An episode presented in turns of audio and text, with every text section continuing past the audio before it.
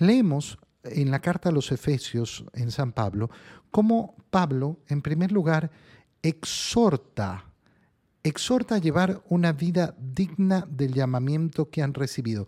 Ya estas palabras son tremendas. Fíjate, eh, fíjate con atención. Yo, Pablo, prisionero por causa del Señor. Es decir, ¿qué está anteponiendo San Pablo? Está anteponiendo la condición que le permite dar testimonio. Yo no soy uno que da testimonio desde la comodidad. Yo no soy uno que da testimonio simplemente porque le gusta hablar. Doy testimonio habiendo entregado mi propia libertad. Es decir, estoy dispuesto a sufrir todo lo que tenga que sufrir. ¿Por qué? Porque lo que anuncio es verdadero. El testimonio de Pablo es ratificado con su vida. Y este es el testimonio de los apóstoles, este es el testimonio de los evangelistas. Nosotros, recuérdalo, hemos decidido creer justamente siguiendo ese testimonio.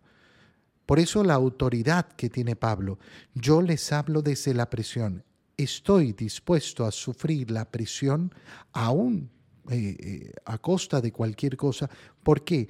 Porque vale la pena dar este testimonio. Y desde esa autoridad, no la falsa autoridad, no el liderazgo simplemente por carisma, porque mm, yo soy capaz de manipular a la gente, porque soy capaz de convencer con palabras. No, desde el testimonio de vida los exhorto. ¿A qué cosa? A que vivan una vida digna, a que lleven una vida digna del llamamiento que han recibido. Una vida digna del llamamiento que han recibido significa darnos cuenta, en primer lugar, a qué hemos sido llamados. Hemos sido llamados a ser hijos de Dios.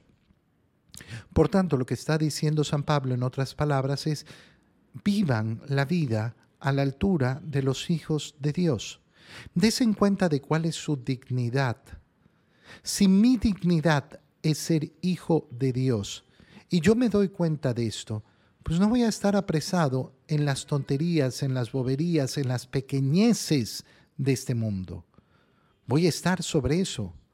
Voy a estar elevado verdaderamente para vivir a la altura de lo que he recibido. Y por eso nunca me voy a justificar de cómo viven los demás. No, pero en el mundo esto, en el mundo hacen todo, el mundo hace... El mundo viva como le dé la gana. Yo voy a vivir a la altura a la cual he sido llamado. Si yo soy consciente de que soy hijo de Dios, esta es la altura a la cual tengo que vivir. Sean siempre humildes y amables, comprensivos y soportense mutuamente con amor. Humildad. Humildad, la primera virtud que tiene que estar en nuestro corazón. La humildad es con lo que empieza y con lo que termina la vida cristiana. La vida del cristiano tiene que estar marcada por la humildad. Esa humildad me lleva a ser amable. ¿Qué significa ser amable? A tratar bien a los demás, a tratar bien, con amabilidad. Pero de ahí doy un paso más. Y no solo es que trato bien, sino que comprendo. Soy comprensivo. ¿Quién es comprensivo? Aquel que no juzga y aquel que trata siempre de ponerse en los pies del otro, aquel que trata siempre de comprender al otro, eh, buscando, buscando los mejores motivos para el actuar de los demás. No, es que este hizo por malo. No, mira, no lo hizo por malo, lo hizo porque no se dio cuenta, porque no sé qué. Si a mí no me consta su maldad, no me la imagino. Si hay una oportunidad de imaginarme el bien, me imagino el bien. No me imagino lo malo, no me imagino lo peor, no me imagino la maldad del corazón. Si lógicamente me enfrento a la maldad que es clara, bueno, no voy a llamar a la maldad bondad, no voy a llamar a la maldad bondad, pero aún así trataré de comprender que esa maldad que realiza la persona la está realizando ¿por qué? Porque no ha comprendido la grandeza de lo que hemos recibido de parte del Señor, porque no ha recibido el evangelio, porque tuvo una mala infancia, porque tuvo una mala educación, porque tuvo en fin, o porque tiene un mal día. Comprensivo, comprensivo. y soportense mutuamente con amor. Parece una cosa poca como decir, no, pues eh, eh, es, es, demasiado poco tener en el corazón el simplemente soportarnos. Pero la verdad es que siempre tenemos que estar soportando a los demás. Nos gustaría que todo el mundo actuara como yo quiero, que fueran como yo, que pensaran como yo, que eh, efectivamente yo no me encontrara con gente rara. Y si tú te das cuenta, todo el mundo piensa que los demás son raros. No, esa persona es rara. ¿Por qué? Porque no piensa como yo, porque no actúa como yo, porque no tiene mi misma educación, porque no tiene mi misma cultura, porque no hace las cosas como yo las hago. Sopórtense.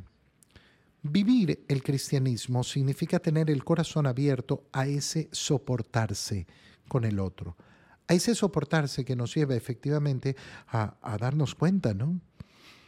Yo voy a soportar al otro con amor, con amor.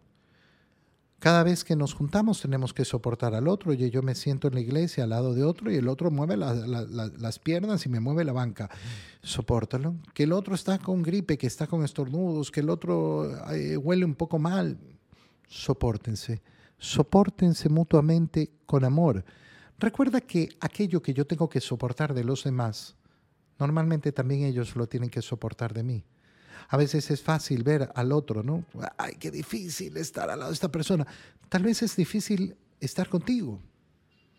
Tal vez es sumamente difícil aguantarte a ti, soportarte a ti. Esfuércense en mantenerse unidos. Y aquí la virtud que tenemos que tener, ese deseo, esa búsqueda de unidad. Yo quiero vivir la unidad. ¿Por qué tenemos que soportarnos? Porque es importantísimo mantenernos en unidad. No hay una fe cristiana, ahí donde no hay un deseo de vivir la unidad. ¿Y por qué? Porque no hay más que un solo cuerpo y un solo espíritu, como es también una sola la esperanza del llamamiento que ustedes han recibido. Un solo Señor, una sola fe, un solo bautismo, un solo Dios y Padre de todos. Es decir, ¿A dónde estamos convocados? Estamos convocados a la unidad. A pesar de que cada uno de nosotros ha recibido la gracia en la medida en que Cristo nos la ha dado, es decir, en una medida distinta. Y por eso hay unos que son apóstoles, otros profetas, otros evangelizadores, otros pastores y maestros. Pero esto para qué? ¿Para qué tenemos diversas eh, eh, cualidades, diversos carismas, diversa gracia dada en diferentes medidas, todo con el mismo propósito, capacitar a los fieles a fin de que desempeñando debidamente su tarea construyan el cuerpo de Cristo. ¿Cuál es la misión que tenemos en este mundo? Construir el cuerpo de Cristo. Y para esa misión el Señor nos ha dado una gracia distinta a cada uno, a cada uno. Una gracia distinta para que podamos desempeñar la misión a la cual hemos sido llamados. Pero al final, tu misión y la mía tienen que desembocar en lo mismo. Ese pueblo de Dios que tiene que ser capacitado para construir el cuerpo de Cristo, para llegar a estar unidos en la fe y en el conocimiento del Hijo de Dios, que compartimos la misma fe, compartimos el mismo bautizo, tenemos un solo Dios y Padre, tenemos un solo Señor Jesucristo, el mismo Espíritu que ha inundado mi alma, ha inundado la tuya. Por eso es tan importante esa unidad que tenemos que tener entre nosotros.